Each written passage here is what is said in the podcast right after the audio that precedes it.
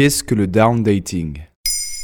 Merci d'avoir posé la question. Il pourrait bien s'agir d'une nouvelle tendance amoureuse de l'année 2022. Le dating évolue à mesure que les pratiques sociétales changent. Ces deux dernières années, la pandémie et le télétravail, pour ne citer que quelques éléments, ont énormément changé nos habitudes de vie. Et donc, les rencontres ont été plus rares. Caler un rendez-vous n'est pas toujours facile selon son emploi du temps. Ils se font en général en soirée, après le travail ou le week-end. Mais avec le down dating, à traduire par rendez-vous à l'aube, ces rencontres ont lieu en tout début de journée avant d'aller au travail. D'où vient cette tendance? L'application de rencontre Badou a mené début 2022 une étude au Royaume-Uni et a inventé le terme, même si les rendez-vous matinaux ne sont pas totalement nouveaux. Plus de la moitié des personnes interrogées, 51%, ont déjà eu des dates tôt le matin ou aimeraient en avoir. C'est le média anglais The Independent qui le rapporte. L'étude a été menée auprès de 100 personnes et 71% des célibataires sondés ont répondu qu'ils seraient emballés à l'idée d'une rencontre matinale.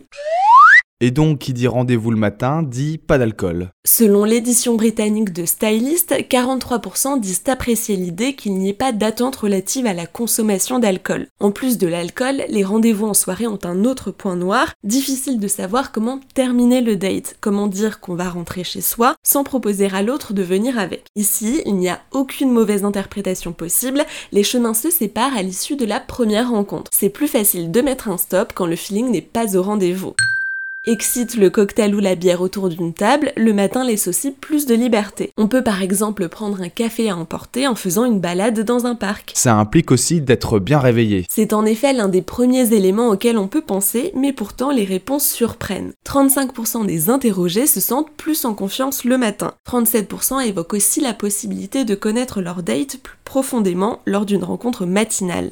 Le phénomène étant assez récent, on a encore peu de témoignages en France. Mais Eva, une Anglaise de 26 ans, a justement partagé son expérience à Independent. Voici ce qu'elle dit. Nous nous sommes rencontrés vers 8h du matin pour un café et une rapide promenade dans notre parc du quartier. Nous avons bavardé comme nous le ferions lors d'un rendez-vous en soirée, mais c'était tellement agréable de savoir que l'alcool n'obscurcissait aucune impression que j'aurais de lui. A-t-on remarqué d'autres changements dans les pratiques de dating ces derniers temps? Les nouvelles tendances amoureuses sont constantes. Dans Maintenant, vous savez, nous vous avons déjà parlé de snitting ou encore de sologamie.